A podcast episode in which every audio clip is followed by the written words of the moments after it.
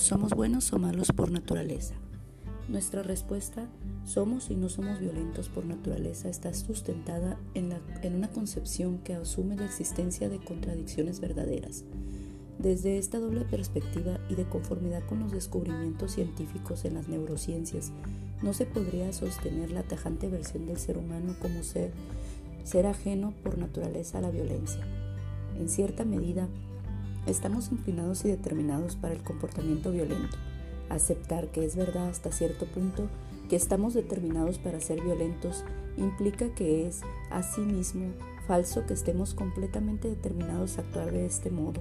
Por supuesto, aquí salta el término determinación, cuya incidencia en el pensamiento filosófico y científico ha sido motivo de encontrados debates. Por eso, tenemos que cuestionarnos, ¿De qué determinismo hablamos cuando hablamos de violencia en el ser humano?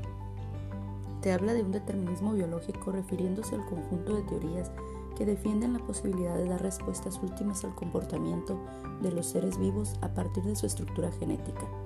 Por lo tanto, la conducta tanto de los animales como del hombre obedece a formas que han sido necesarias para la supervivencia de sus genes y que se extienden a complejos sistemas sociales adaptados a su más favorable proceso evolutivo, aunque también existe el determinismo genético, que tiene dos versiones, una explicación más fuerte que aseveraría que nosotros no somos libres, porque estamos condicionados o determinados por nuestros genes, y otras versiones más débiles para las cuales el determinismo genético solamente sostiene que nuestra personalidad y en gran medida nuestro éxito y acciones en la vida están sujetas ante ante todo a nuestros genes, que sería el factor explicativo principal, pero desde luego no el único, pues este depende de una multitud de circunstancias.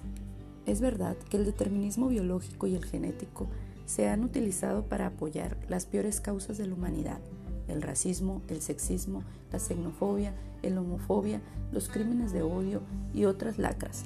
Han pretendido fundarse en la biología y precisamente tales prejuicios y pretextos han acarreado los actos más violentos y crueles de la historia, de modo que es muy explicable el hecho de que numerosos actores sociales y muchos investigadores del área de las humanidades tengan particulares resistencias a todo lo que tenga que ver con la biología del comportamiento y las neurociencias.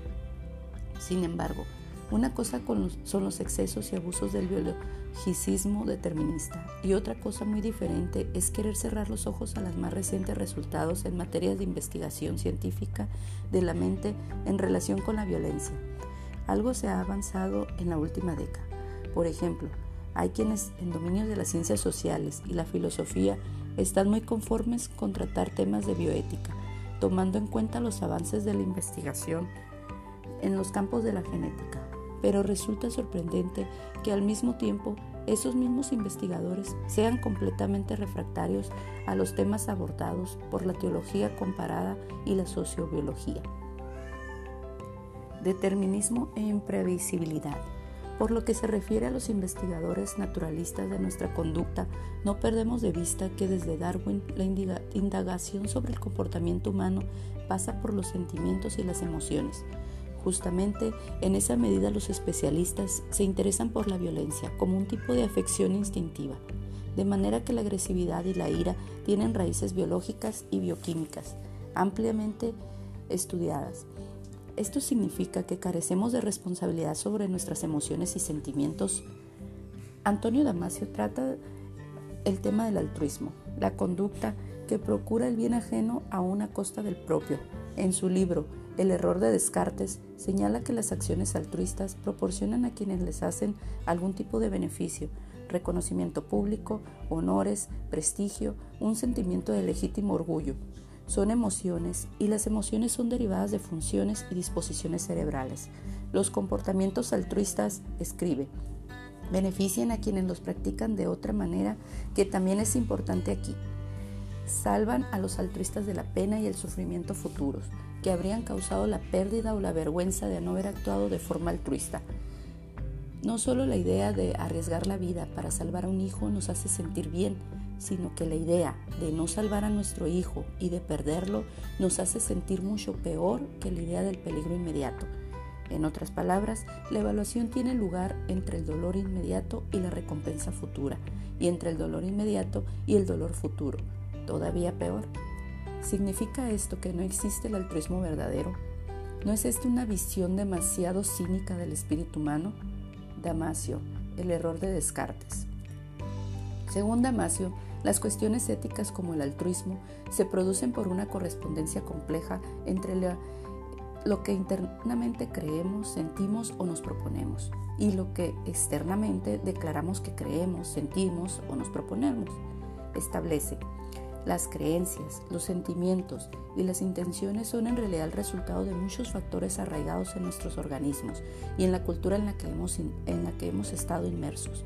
Si existen razones neurofisiológicas y educativas que hacen posible que algunas personas sean honestas y generosas, así sea. De ahí no se sigue que su honestidad y sus sacrificios sean un ápice menos meritorio. Lo anterior significa que aunque estamos hasta cierto punto determinados por nuestros mecanismos genéticos y cerebrales, también es cierto que estamos condicionados hasta cierto punto por la cultura donde nos, hemos desenvuelto. La conclusión que podemos derivar es que al no estar completamente determinados ni por la genética ni por la cultura, podemos actuar en oposición a una y otra. No es una cuestión de todo nada, sino de grados de determinación entre natura, cultura y libertad. Así pues, aunque la biología y la cultura suelen determinar nuestro razonamiento, ya sea de manera directa o indirecta, no lo hacen en forma absoluta, y por lo tanto tenemos un margen de libertad. Como dice Damasio, los seres humanos tienen realmente cierto margen para dicha libertad, para desear y realizar acciones que pueden ir a contrapelo de la biología y la cultura. El mismo argumento se puede aplicar al caso de la agresividad y la violencia humana, lo cual implica que existe al menos un elemento común al altruismo y, la violencia. Somos proclives a ambos pero ambos requieren ejercicio de la libertad. En efecto, para que exista violencia hay factores subjetivos, emociones, funciones cerebrales, testosterona, etc. Y factores objetivos, la educación, ejemplos a imitar, contravalores, etc.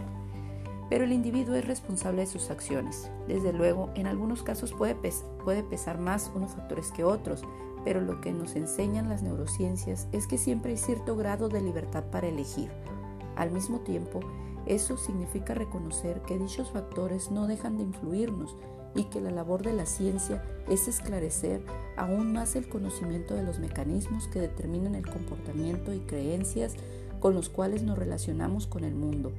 ¿Somos o no somos violentos por naturaleza? Respuesta. En cierta medida sí, en cierta medida no. Walter Beller. La vida como el principio material de la ética. La ética de la liberación necesita afirmar la universalidad de la razón y la fundamentación de principios en vista de la liberación de las víctimas. Necesita igualmente afirmar la vida, sin caer en vitalismos, darwicismos o fascistas, por la, por la exigencia de establecer un criterio universal de verdad práctica desde el que pueda juzgarse el sistema económico que produce pobreza, muerte, como negación de la vida humana el criterio material vida humana es absoluta y todo modelo, argumento, sistema económico constructivo o crítico debe tenerla como referencia última. Enrique Dussel, Principios, Ética y Economía.